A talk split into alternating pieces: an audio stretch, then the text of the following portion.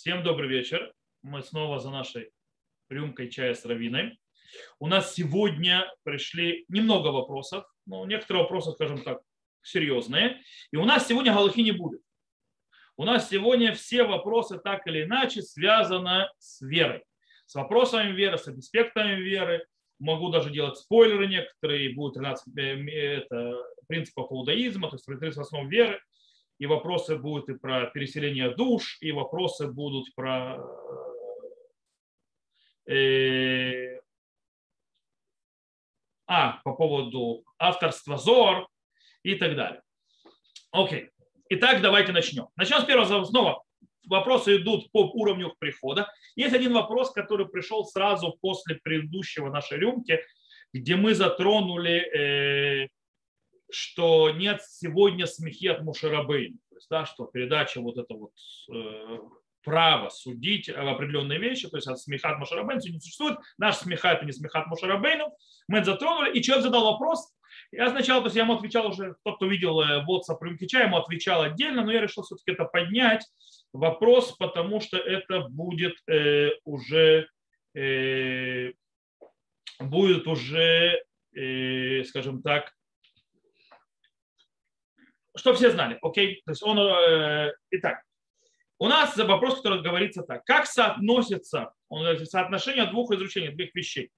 Он говорит, Тора, которая в наших руках, это Тора от Мушараба. Имеется в виду, что Тора, которую мы сейчас то есть, учим, преподаем, та Тора, то, что мы, которой мы живем, это Тора, которая пришла нам от Мушарабейну, несмотря на то, что, как говорится в Мидраше, это то есть, уже в вопросе это не написано, но я поясняю, в Мидраше сказано, что Мушер Бейну сам, когда видел в пророчестве Раби Акиву, когда он попал в его Бейт Мидраш, он сам был в шоке, ничего не понял, что там происходит, то есть, да, пока он не слышал, то есть, да, что, где он это выучил, то есть это от Мушера Бейну, то есть это Тора от Мушера Бейну, и его успокоилась душа.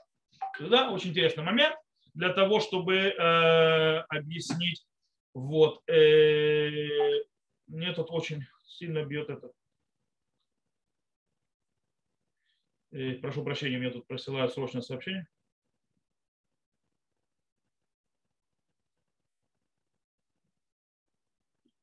Э, Тов, я возвращаюсь. Итак, то есть Тора, которую дал Мушарабейну, имеется даже Тора, та, которая то есть, она прошла все трансформации, все это, это все та же Тора.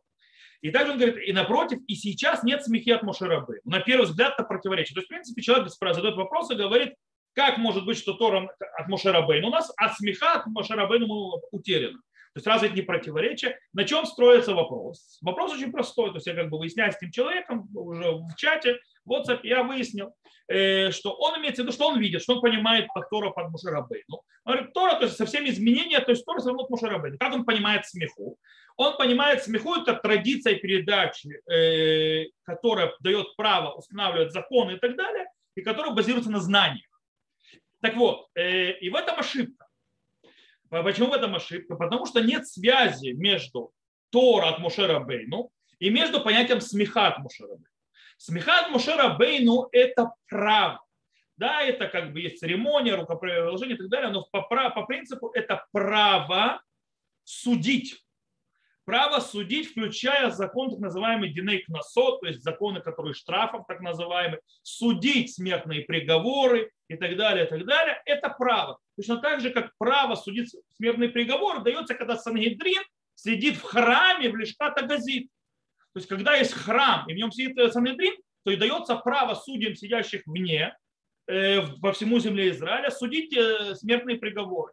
Как только Сангедрин выходит из этого Лешката Газит, то есть чертоги называются тесного камня, внутри храма, даже наружу, он больше не сидит в этих чертогах, он больше не сидит в этой комнате, на этот, с этого момента ни один суд, то есть их знания остались теми же знаниями, их Тора осталась те же тоже и Тора, но больше ни один суд не может судить смертный приговор. Таким образом, если не было прямой передачи Смехет Мушерабейну, а Смеха Мушерабейну это только в земле Израиля, и только самух мипи самух, то есть, допустим, за границей нет смехи то человек не может получить смеху от Мушарабейну, даже, то есть за границей это одно из правил. Таким образом, это, я даже не знаю, как это объяснить. То есть, это не церемония, это что-то очень важное. То есть, это, в принципе, в Галахе это называется матер. То есть, если есть такое понятие, кто учит Галаху глубоко, учит Талмуд глубоко, знает понятие бейюн, то есть когда учат углубленно, когда начинают выстраивать систему. Матер – это разрешающий. То есть есть такое понятие, то есть пока не сделают то-то или то-то действие, или пока не создается та или иная ситуация, нету матер, то есть нету разрешающего э, составляющего. Так как человек не, не получил смеху от того человека, который есть смеха в земле Израиля. Почему смеха потерян? Потому что мы ушли в изгнание. Мы ушли в изгнание. Смеху можно получить от Мушарабана только в земле Израиля. Значит, мы, больше она не передается. Не знание, не традиция. Кстати, традицию тоже мы далеко не все у нас у нас есть многие законы, которые в Талмуде увидим теко. Что такое теко? Э, ситуация не решена. То есть, в принципе, традиция зашла в тупик. Мы не знаем, то есть туда или сюда. И мы, там, есть тоже там правило. Если мы в, э, в, в тупиковой ситуации, у нас нет решения. Придет Илья, удаст нам ответ, пророк. То есть, да, вернет традицию, но, в принципе, мы устражаем или облегчаем. То есть, обычно тек идет на устражение, это законы Торы и так далее. То есть у нас есть правило, как дальше жить. Э, в любом случае смеха не, нет между ними корреляции. То есть, да, между смехой и между Торах Мушарабин. Торах Мушарабин, знание и так далее. Право мое судить определенные вещи, это зависит от того, как мне было передано и так далее. То, я думаю, что мы эту точку закрыли. Думаю, теперь понятно, что как бы связи нет между вещами. И сейчас мы перейдем к следующему вопросу, более масштабному, вообще, то скажем так, более Э, я прошу прощения, тут э, все-таки я должен человеку ответить. Э,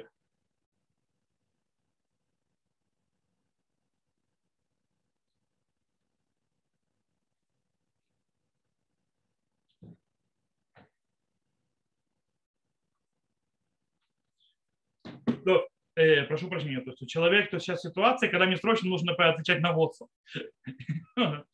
Вот, итак, э, вопрос следующий. Рав Герцог писал, это вопрос, то есть, как я понял, что неважно, Рашби автор Зора или нет, как раз так, раз так решили Аризаль, Бейт Юсеф, Аль-Шейх и прочие, то их нельзя оспаривать.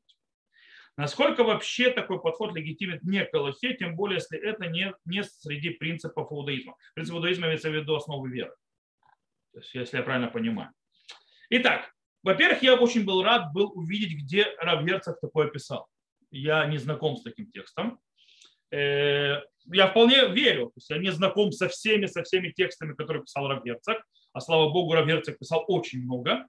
Э, был величайший раввин, э, первый главный раввин государства Израиль. Он заменил Равакука на посту главного раввина земли Израиля, Ашкенадского. И потом он стал главным раввином государства Израиль дедушка нынешнего президента государства Израиль, э, отец в прошлом президента государства Израиль.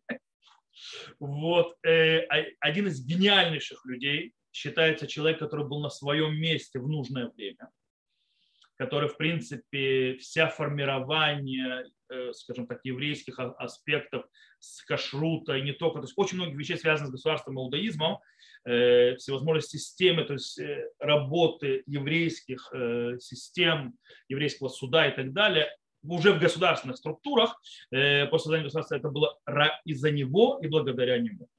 Он очень много над этим работал, потому что он был там, где надо, плюс человек, который очень пользовался большим авторитетом, он являлся еще доктором наук, кто не знает, Рав, Рав Герцог. И он еще, к тому же прочему, его докторат, кстати, был по голубой нити, цицита, Э, на этом был докторат Рава Герцога.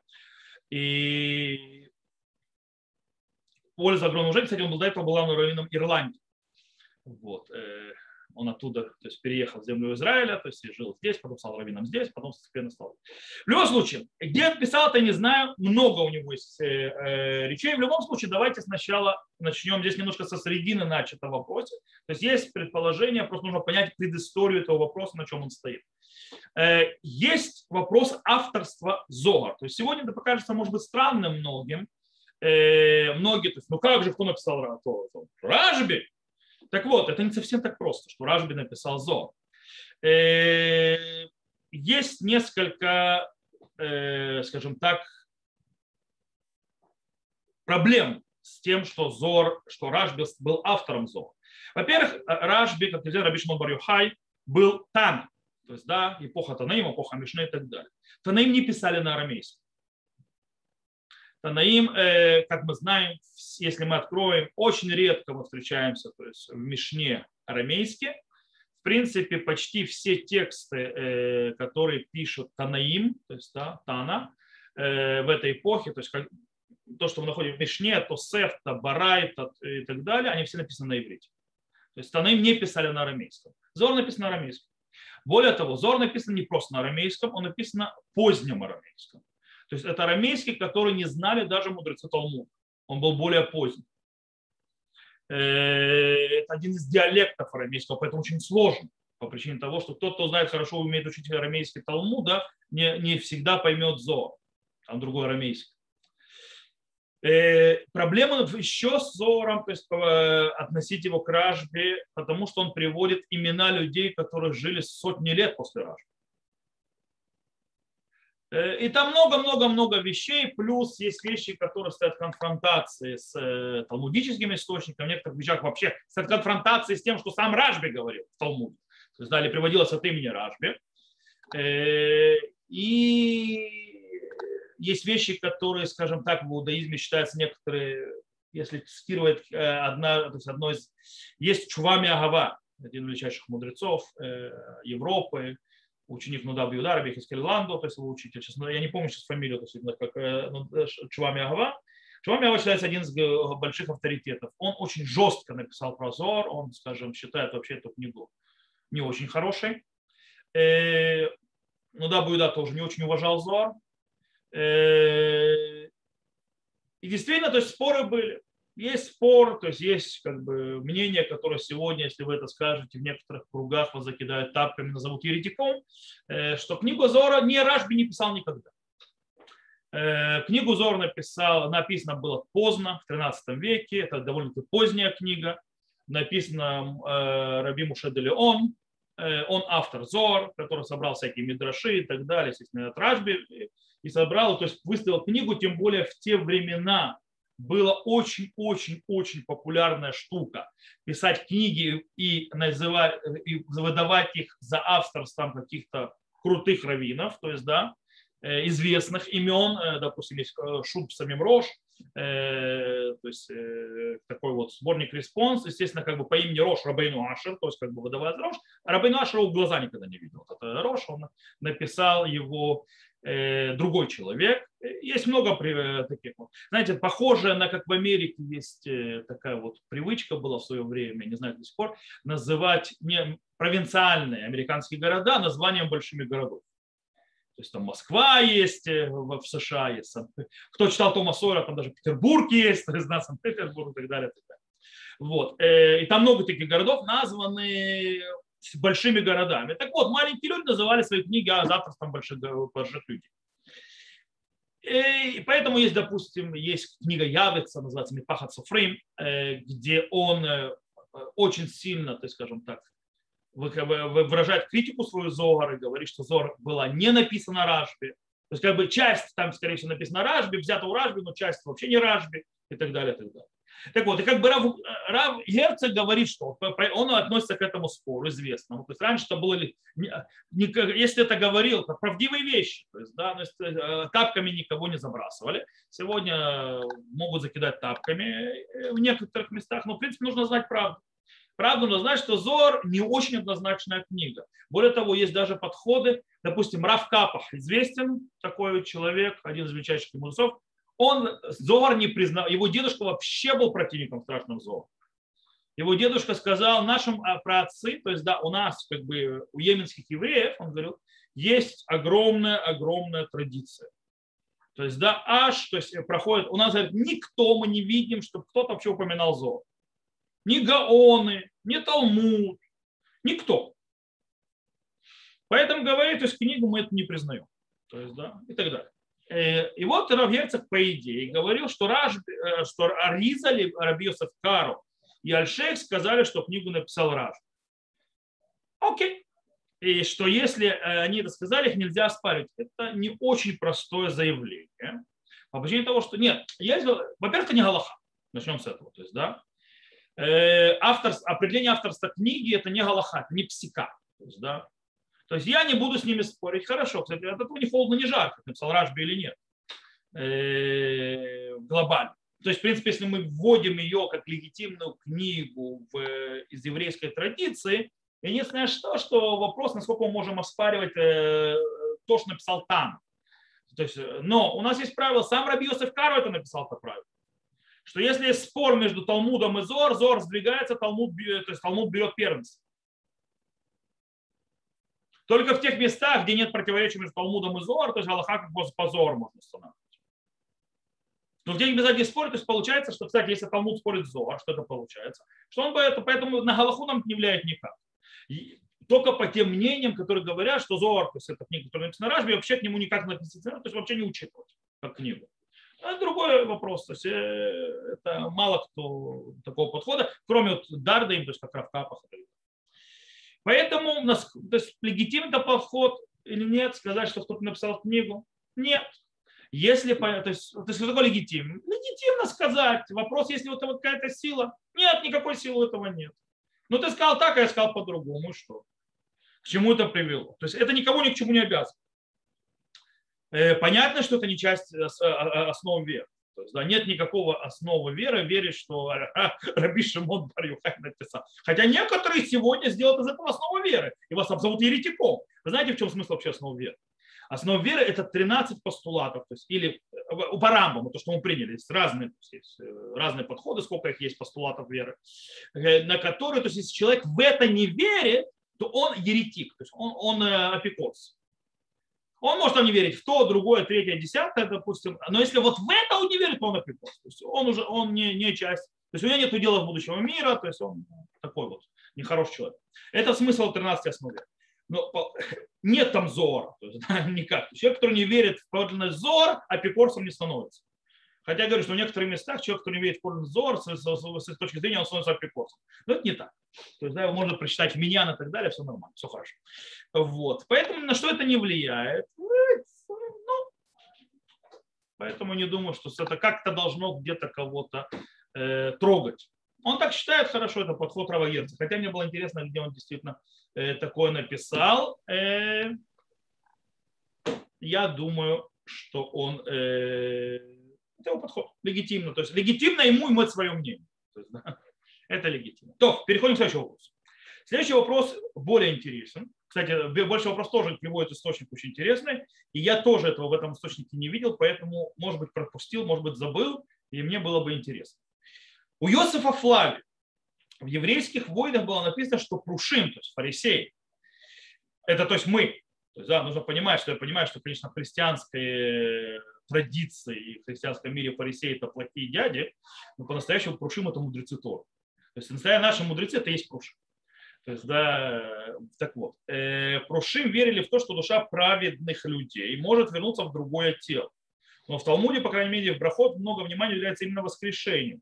То есть Гергуля тоже аутичная и часть иудаизма или Флави ошибается. Окей. То есть, в принципе, вопрос Гильгуля и является частью иудаизма. Причем, внимание, если Флави не говорит, что это как бы часть иудаизма, это вера у Пруши. Пруши как бы наши мудрецы.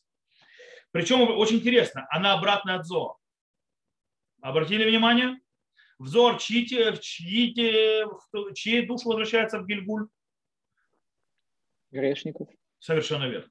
Человек, который абсолютно праведник, его душа не вернется в Гильгуль. Поэтому ты явно э, обратно к подходу не Зор. Это даже не подход Зора, это подход Аризаля. В Зор тоже этого нет.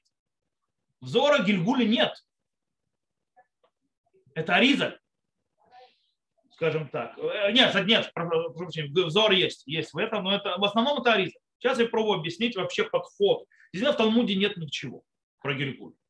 Не в Талмуде, не в Мишне, не в Тосефте, не в Мидраше Галаха не в Мидраше Агада, не у Свараим, не у Геоним. Не, у Геоним есть, я скажу, что, э, но это не то. То есть они, это точно наоборот. В принципе, до Аризаля появляется как бы Гильгулим, а разговор о них очень поздно, и отношение к ним относительно негативное. Сейчас объясню. Э, дело в том, что вся то, что сегодня, скажем так, такой мейнстрим, вопрос Гильгулим, переселения душ, что человек умирает, у него есть Гильгуль следующий, там, и так далее, и так далее, это стало мейнстрим после Ариза.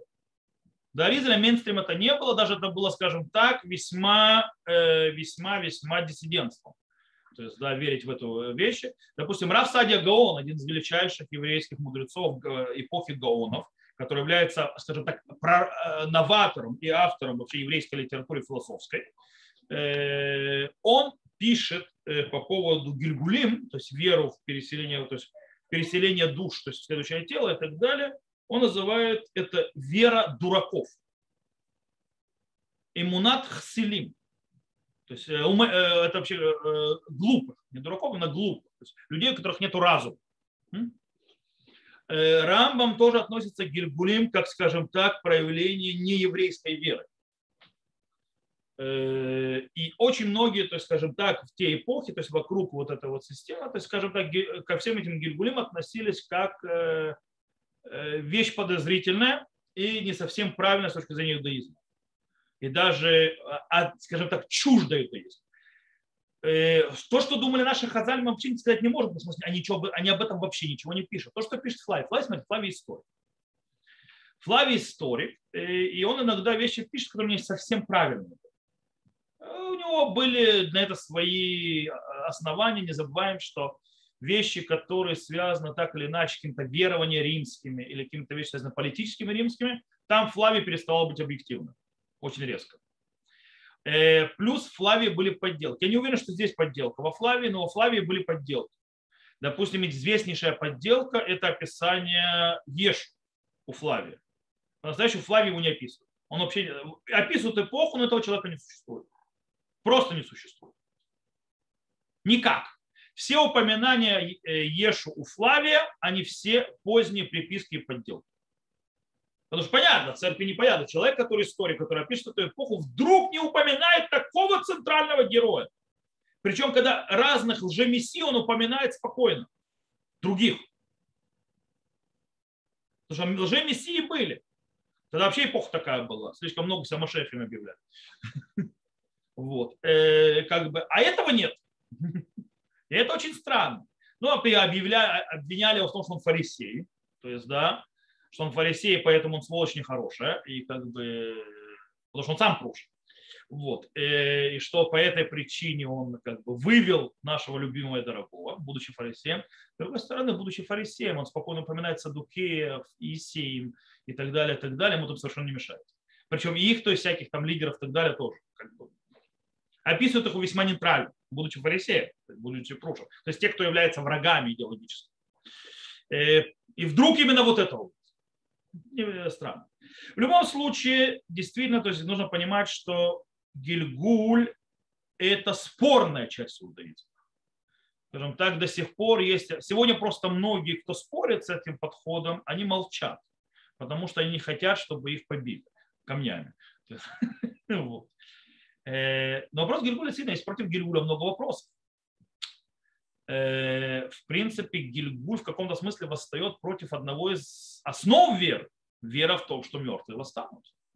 Если мертвые восстанут, то скажите мне, пожалуйста, куда эта душа идет, э, если у нее много тел?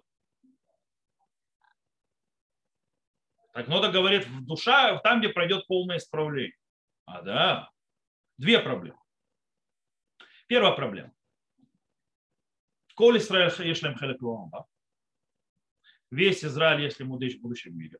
То есть всем обещано, если он там не страшный грешник, который там э, его каретом э, забило, э, они то есть, восстанут мертвых. Таким образом, стоп не срабатывает. То есть, в конце концов, все восстанут. Тела нет такого полного исправления. Во-вторых, что такое полное исправление? Э, я, насколько знаю, в Кабале и так далее, есть такое понятие, вот этот вот, он гильгуль шмат вот этого, гильгуль шмат там Мушарабейну и так далее. Можно вопрос? А Мушарабейну не самый был исправленный? То есть вот этот, который после него был исправленный? Или говорят, это гильгуль шмат Адам. Адам Мелифнехен, то есть до греха в, в, в Эдемском саду. Вы вообще понимаете, что Адам, первый человек в Эдемском саду, он был по уровню духовного выше всех людей, живущих на этом мире с самого начала, и те, которые будут в конце. Как это может быть? То есть, а он в Гильгуле уходил. Получается, ну, душа, которая станет. Станет только душа Адама, а всех, кто после него нет? Или станет Мушера Бейну, а все, кто был как бы Гильгуль Мушера Бейну, будут лежать там, хотя это величайшие люди были? Я не понимаю, честно говоря, я не понимаю. То есть не сказал мы бы найти без связи того, э, признавать э, Гильгуль, не признавать Гильгуль. У меня вопрос. Я слышал много ответов мы Мукубалим и так далее. Они вот так вот пальцем крутят. То есть, да, это проблема. Это проблема, это не вписано ни в какие ворота. То есть мне можно сказать, конечно, сказать, что, ребята, извините, вера в то, что будет хиатамитим, это не основа иудаизма. Не есть такие подходы, которые говорят, что хиатамитим это не основа веры. То есть не, обязан, не обязательно верить в хиатамитим. И описание видения сухих то есть костей э, в Ихискеле можно объяснить по-другому и сказать то, что мудрецы говорили, то есть вот отсюда этот фиат именно Тура, то есть то, что в Талмуде приводится иногда, что это э, из то есть да, э, то, что называется, что вот из этого стиха мы учим, что восстанут мертвые, это, то есть вот вам источник из Торы, вот вам источник Торы, после смахта бальма, то есть, да, что там мудрецы, то есть у них было, они считали, что это так, по этой причине полагались на это. А были другие. Все можно так сказать, но это очень проблематично. По этой причине, я не знаю, что Флавий писал, что он имел в виду, потому что именно праведники, это вообще другой подход, переходят. Что делать потом с этими? Короче, нужно знать, что по поводу переселения душ, так называемых, то есть перехода душ, то есть не, переселения душ, а перехода душ, э, скажем так, возвращения их обратно в жизнь, в тело э, на этой земле, вещь в иудаизме спорная. До Ризаля была почти, скажем так, еретичеством, или глупостью в лучшем случае. После Аризеля произошло то, что называется переворот в обратную сторону. То есть теперь еретичеством вдруг стало то есть не верить в Гильгулим. То, на этом мы, я думаю, что э, э, закончим с этим вопросом. Я думаю, что я ответил на вопрос, который задавал Артем, кстати. Это его вопросы были. Вот. И сейчас мы пойдем к четвертому и последнему из присланных вопросов. Очень интересный вопрос. Почему 13 принципов иудаизма основывать? Не 13 принципов иудаизма, а 13 основ веры. Начинается со слов «я верю полную верой». Да еще не в начале для всех, а перед каждым из принципов. Это каждый раз повторяется. По форме это не принцип догмат религии, а лично декларация веры. То есть человек это лично декларирует. Не говорит же математик, я верю полной вере, что из две точки на плоскости можно провести прямую только одну. То есть, да, одна из аксиом геометрии. Да и вообще, даже если рассматривать это как личную декларацию, почему начало принципа не начать с того, я знаю или я получил по традиции божественного откровения. Окей, давайте разберемся. Во-первых, я не совсем понял, почему, если я, если я говорю во главе «я верю», и потом перечисляю, во что я верю, это не будет личной декларацией. То есть я не совсем понял, что, что превращает э, в чем э, убирание от каждого начала предложения, как бы в заголовок, фразу «я верю» или «я знаю то, что человек предлагает», то есть про знающих мы разберемся, э, превращает это в догмат или принцип, а не личная декларация веры. То есть, или он имеет в виду, что декларация, да, то есть, э, то есть, э, всем, то есть то есть я не знаю, как это сформулировать. Я понимаю аксиому математики, то есть, да, там, э, как он привел, э, две параллельные, называется, прямые э, не перес, никогда не пересекаются, да, то есть у них нет пересечения. Это, это аксиома. Здесь тоже аксиома, но это не совсем аксиома. Это, как я уже объяснил, то есть до этого мы уже затрагивали, принцип веры – это то, что определяет, то есть моя, если я в это не верю или это не принимаю в иудаизме, я становлюсь еретиком. То есть, если, то есть я не, не являюсь частью иудаизма. Поэтому это не догмат, это, то есть, э, это догмат и так далее. Догмат, аксиома, которая, это не совсем аксиома, если это этим аксиомом доказательства. Поэтому сравнивание, сравнение с математикой не совсем верно. Тем более, кстати, вы знаете про параллельные прямые, математике, как только мы переходим от, из Эвклида, переходим в Лобачевского, то сразу у нас все изменяется, это аксиома разваливается. Вот. И точно так же, что через одну точку можно провести только и так далее. То, э, поэтому аксиома сразу разваливается. А здесь имеется в виду, вот этот вот вера – это то, что определяет меня как еврей, то, что я верю э, в, э, в иудаизм, то, что я продолжаю еврейскую традицию. Это не моя личная декларация веры, это постулат. И я с ним связан, с этим постулатом. Если я с ними связан постулатом, значит, я уже вне, я уже не внутри. То есть как бы это граница, это забор. Выходя из забора или выкидывая что-то из этого, я уже не являюсь частью. Это есть принцип, на принципе, принципа веры. То есть как бы догмат, принцип и так далее, личная декларация веры. Я думаю, что перевод не совсем верен. Э, это не принцип и не догмат и не декларация. Это икарей гаимуна.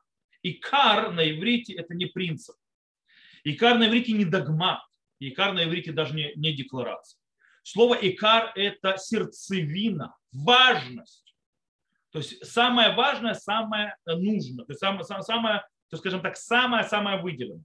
Вот это оно самое-самое есть, то есть, скажем, вот это есть иудаизм, а все вокруг него это крутится. То есть если ты находишься внутри этих рамок, то ты еврей, то есть ты часть иудаизма.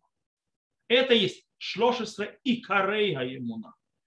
Потому что постулат будет шлошеса мишпатея имуна, шлошеса есудота имуна, э, э, шлошеса битуэя имуна, не знаю.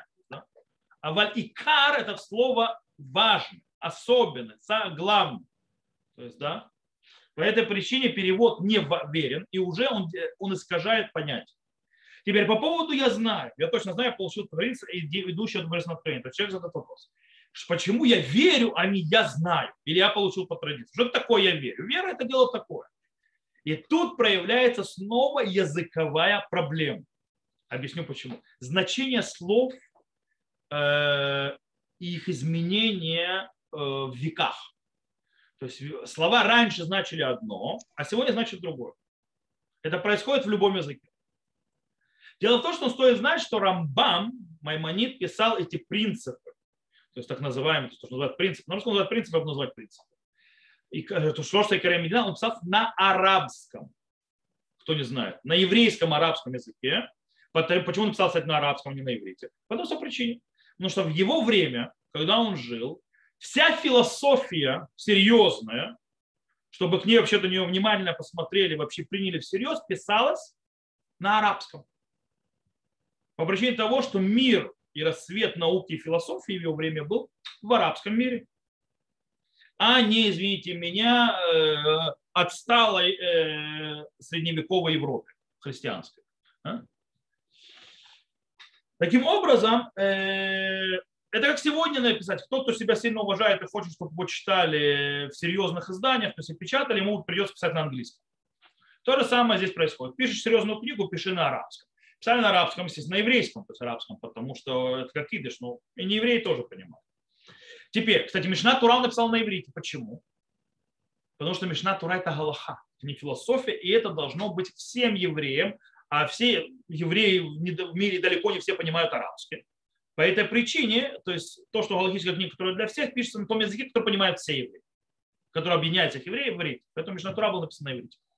Так вот, э, Рамбам пишет на арабском языке, и Ибн Тивон, его величайший переводчик Рамбама, переводит это на иврит для других, которые арабский не знают.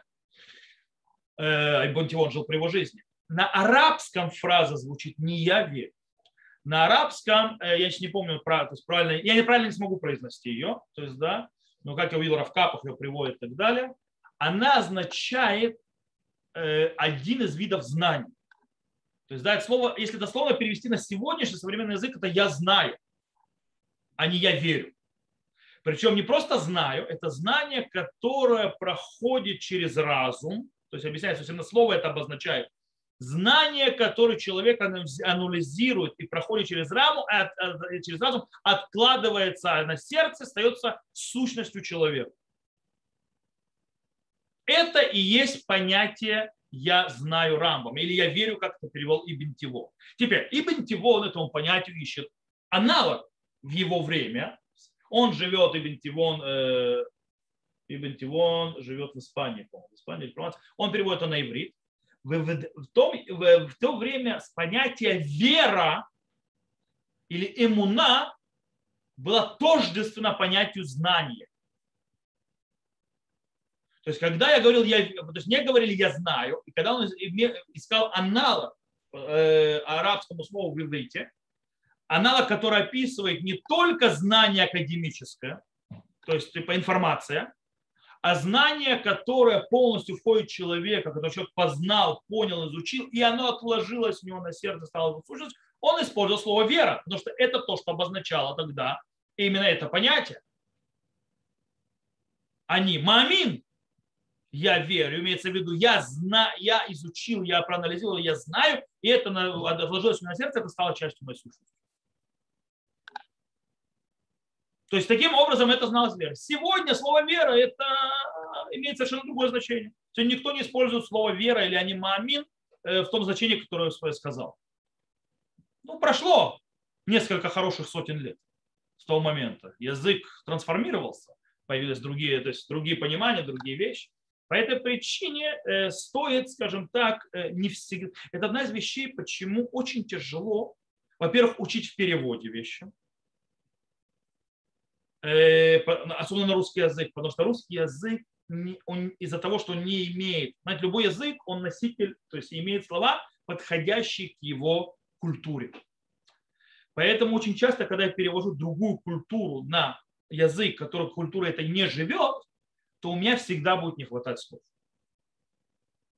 Или каждое слово, которое есть, я, мне придется расписывать множествами другими словами.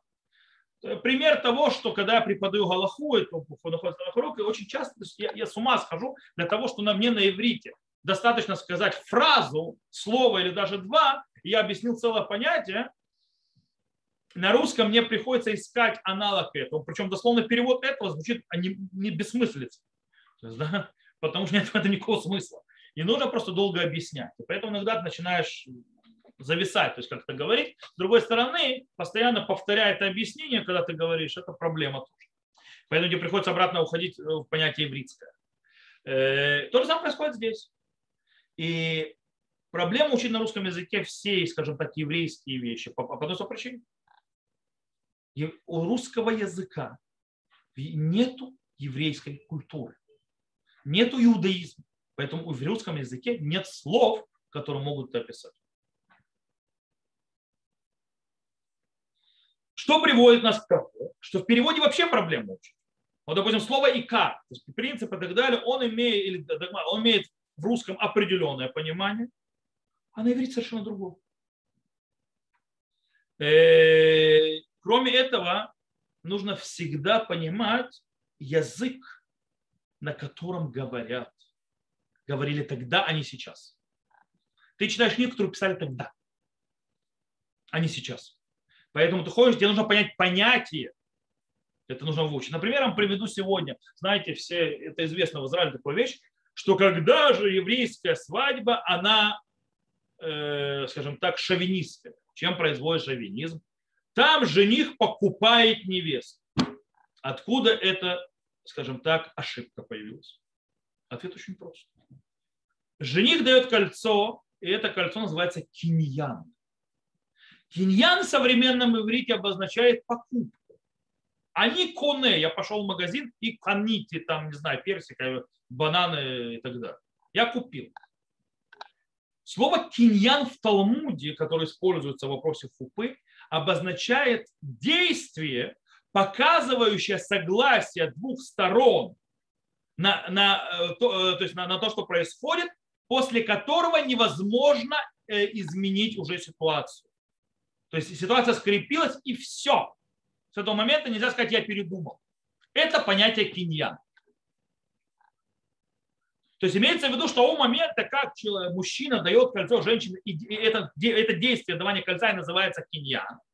То есть, в принципе, и женщина приняла, произошло действие с бракосочетания, которое уже невозможно разорвать. И женщина или мужчина не могут сказать, знаешь, я передумал, дай мне кольцо назад, все, он больше не муж, жена. Нет, все, приехали. То есть это значит это понятие. То есть никто никого не покупает. Это показ... потому что евреи называются бла-бла-бла, не верят. То есть евреям нужно делать действия. На, на разговоры никому ничего не дают. Они не показывают то есть, согласие. Они показывают настоящее действие. Они не показывают ничего. Поэтому для того, чтобы действие было скреплено, причем это не только в браке, это действительно и в купле-продаже тоже сегодняшнем. Я иду в магазин. На каком этапе моих действий, не разговоров, я не могу сказать, ты знаешь, я передумал дай мне мои деньги, на, забери свой товар. А, то есть на каком, до какого этапа я могу это сделать? Когда продавец мне сказал, извини, дорогой, твои проблемы, я не возвращаю товар. То есть я не беру этот товар назад. И я не имею права ничего сказать. А на каком этапе я еще да могу сказать? Должно действие какое-то. Вот это действие называется киньян. Или на каком этапе, э, допустим, я что-то сделал, осталось у, хозяина магазина моя вещь, а у него был пожар, например, не знаю, или украли. Я сказал, слышь, я заплатил, дай мне это. Он говорит, твои проблемы личные, ты это уже купил. Это твое. Ты должен был охранять, что я должен охранять. А я могу сказать, то есть на каком этапе действительно произошло вот это вот э, закрепление, что я уже не могу вернуть, что действительно это с, уже произошла связь между мной, товаром и так далее. Поэтому оттуда слово киньян понятие, то есть вот это вот действие, постепенно перекочевало, естественно, в понятие купли-продажи на иврите, то есть да, в куне. Но ты знаешь, что это значение слова, которое мы делаем на хупе. Таким образом, человек, который берет слово киньян, он его берет не в изначальной форме, а в как его используют сегодня, и понимает то, что написано в древних источниках по сегодняшней форме, и у него получается абсурд. И получается, что хупа еврейская, страшно шовинизм, вообще э, пренебрежение к женщине. Но это просто твое непонимание иврита а не пренебрежение женщин. То же самое происходит здесь. Когда я говорю слово эмуна, сегодня это одно значение. Но это слово писалось 800 лет с лишним лет назад. 800 с лишним лет назад слово иммуна значило полное знание, которое прошло через анализ, вошло в разум, село на сердце, стало частью моей сущности. Это было слово иммуна. Это нужно знать. Это очень нужно знать, и по этой причине все становится на место. То, э, я думаю, что на этот вопрос мы тоже смогли ответить. У нас есть еще время некоторое. Если у кого-то есть из присутствующих вопросы, появились вопросы, поднялись, есть и так далее, то я готов их выслушать, и мы на них с Божьей помощью ответим. Да, если можно, по э, как раз-таки понятию иммуна. Да. Ну, на арабском э, вы уже да, вы говорили, что это означает э, знание, которое прошло анализ и стало частью уже жизни. Это не на арабском. А почему? Я сказал, что это перевод на не... Прошу, прощения. Это перевод, так перевел Ибн Тивон. Э, да. Рамбам использует арабское слово, которое значит это. Там не слово иммуна, там оно, там оно Анна, то есть да, я и так далее, что-то, я не помню, что это. Я знаю. Перевод с арабского я знаю. А? Но это определенный вид знаний. А?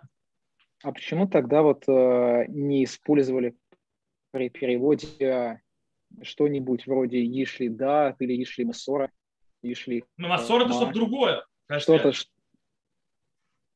Массор это что-то другое. Массор это не это. Кстати, Рав Капах переводит они юдея. Он не пишет они мамин. То есть в переводе новом Рава Капаха он пишет именно юдея, не мамин. Он стер слово мамин а, Ибн Тивора. Потому что в современном языке не подходит. А? И почему именно принципы Рамбама получили такое распространение? Их составляли там и вроде бы и Хаздай Крескос, и Рамбан, и вообще и, вроде бы и, все сепаратские очень много составляли кто, да. свои. Да. Я думаю, что это авторитет Рамбама. И дело в том, что авторитет Рамбама повлиял на то, что мы сегодня верим, что у Бога нет тела. Хотя Райвит кричал э, когда Рамбам это написал, записал в Ритики, кто верит, что у Бога есть тело, Райвид э, сказал, что э, э, э, говорит, поаккуратнее, были большие люди, которые в это верят. Да? Вот. Э, так что Райв, очень интересно, Рамбам, Маймонит, он, он стал, в принципе, безупречным, скажем так, непоколебимым а, а, авторитетом в еврейской философии. Кстати, и в Галахе тоже. По-настоящему Рамбам, он центральная книга Галахи. По-настоящему не существует почти, нет человека, который застронул столько-столько аспектов всего. То есть он, в принципе, затронул всю Тору. Нет места в Торе, которое он не трогал. То есть, скажем так, когда-то слышал такую вещь, что если бы Рамбам, э, если мы не знали, что написал все эти труды один человек, мы думали, что на это работал целый институт исследовательский. Это все написал один человек. Причем нужно понимать, до 38 лет. После 38 лет не написал ни одной книги. Может быть, 40. То есть он написал книги, но уже не по иудаизму. Немного там по медицине и так далее, потому что у него уже не было времени, он работал. Он писал все то, то время, пока он еще не начал работать. Все эти книги. Первую книжку он написал в 16 лет.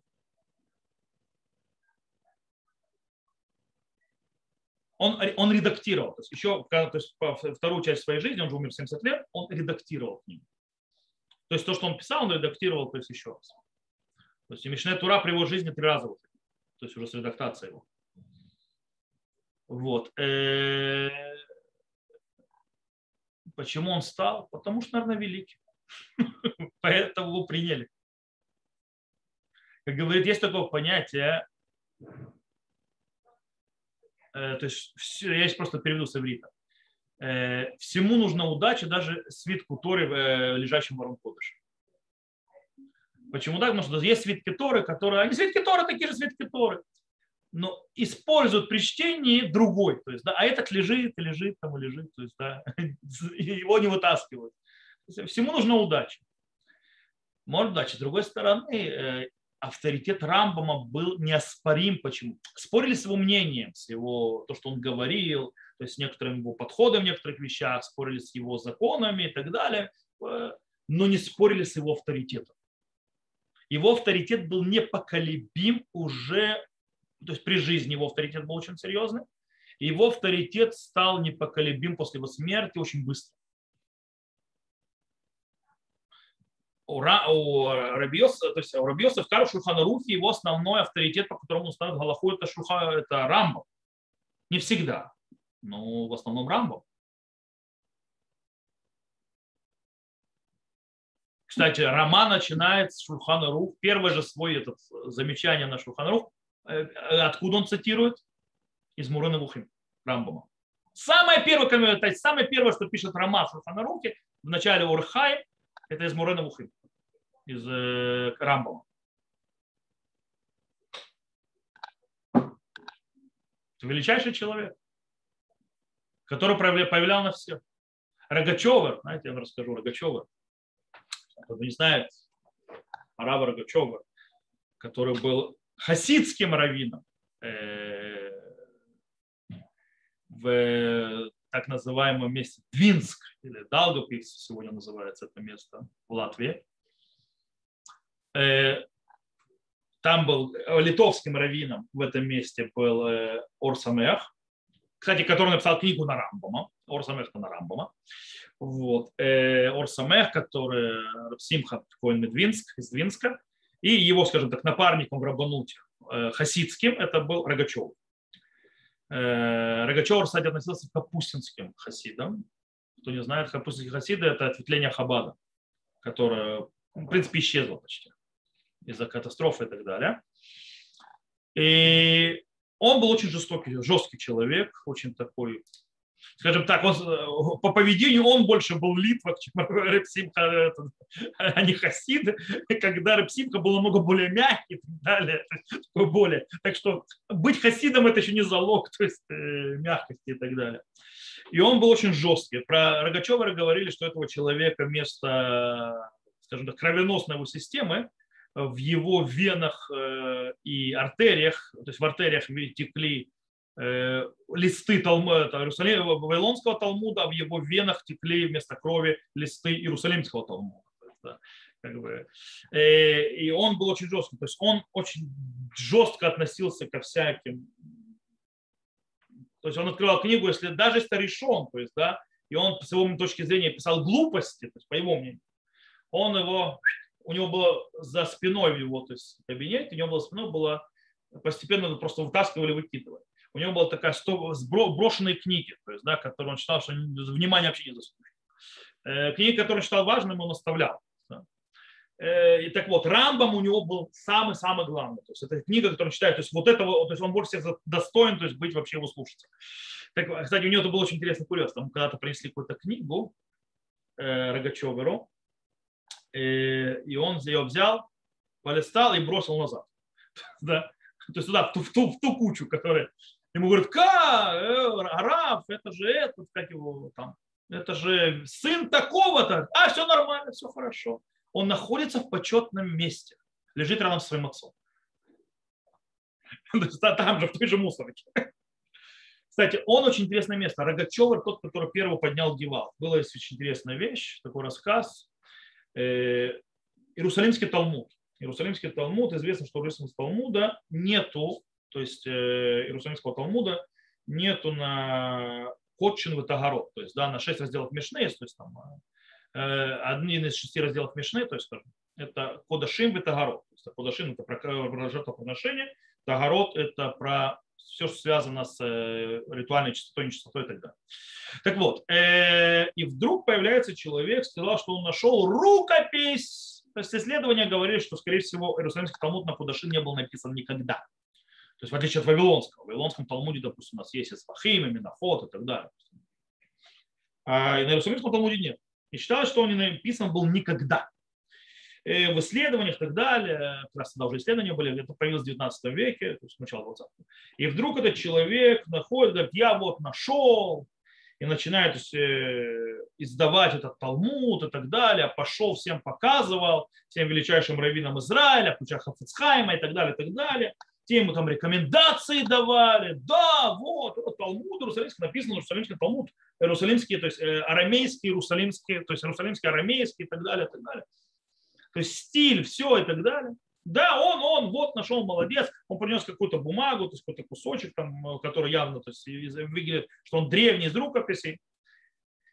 Рассказывает, что принес он его. Кстати, кто выступал против? Гевал подняли, то есть и скричали, что это подделка и что это никакой не, Русалим, никакой не настоящий Талмуд, а реформисты. Они сказали, это подделка. То есть, да, они показывают, то есть по исследованию это не может быть. Кто еще сказал, что это не настоящий, точнее не сказал. Ему прине, Рогачеву принесли Иерусалимский Талмуд. Он за ним засел. И через какое-то время выкинул в форточку. И сказал, что что-то бред какой-то, не Иерусалимский Талмуд. Причем он это понял по определенным там именам или да, ошибках в буквах. То есть, да, говорит, это не может быть Иерусалимский Талмуд.